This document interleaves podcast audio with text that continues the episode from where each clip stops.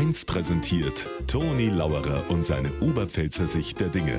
Immer werktags kurz vor 1 im Regionalprogramm für Niederbayern und die Oberpfalz auf Bayern 1. So, seit gestern haben wir offiziell Frühling.